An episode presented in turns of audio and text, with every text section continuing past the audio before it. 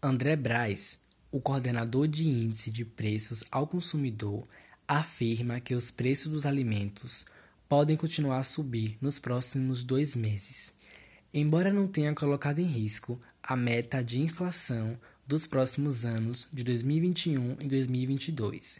A inflação dos preços dos alimentos está subindo e a renda da população oferecida pelo governo federal no valor de 600 reais está caindo, passando assim para metade do valor. A inflação ela é pontual, porque não se deve se expandir para outros fatores da economia.